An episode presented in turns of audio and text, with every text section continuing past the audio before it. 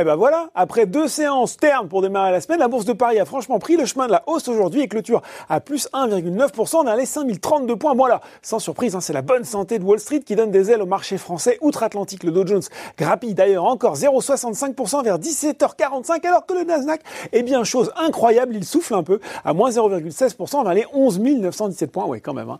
Euh, les investisseurs ont superbement ignoré l'enquête ADP qui a fait ressortir la création de 428 000 emplois en août, bien en dessous du million attendu on verra ce que donne vendredi euh, la publication des chiffres officiels de l'emploi américain. Si on s'intéresse aux plus fortes hausses du marché français sur le SBF 120, on retrouve Euraseo, la société d'investissement bénéficie d'un relèvement d'opinion de Bank of America. Alors la banque passe de neutre à achat avec un objectif de cours rehaussé de 51 à 57 euros. Un peu plus loin sur la route, on tombe sur les équipementiers auto Forcia et Valeo suivant AK Technologies.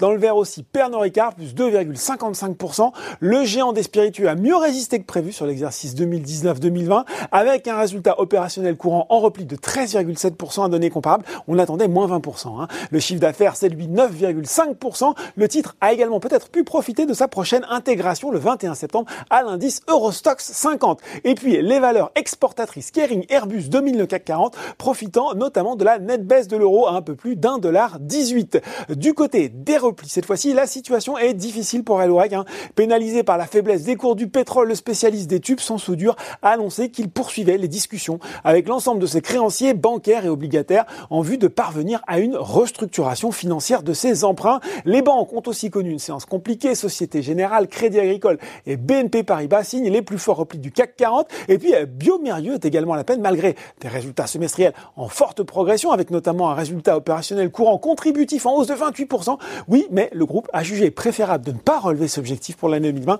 ce qui a pu euh, décevoir les investisseurs. Voilà, c'est tout pour ce soir. Maintenant, n'oubliez pas, tout le reste de l'actu éco et finance est sur Boursorama.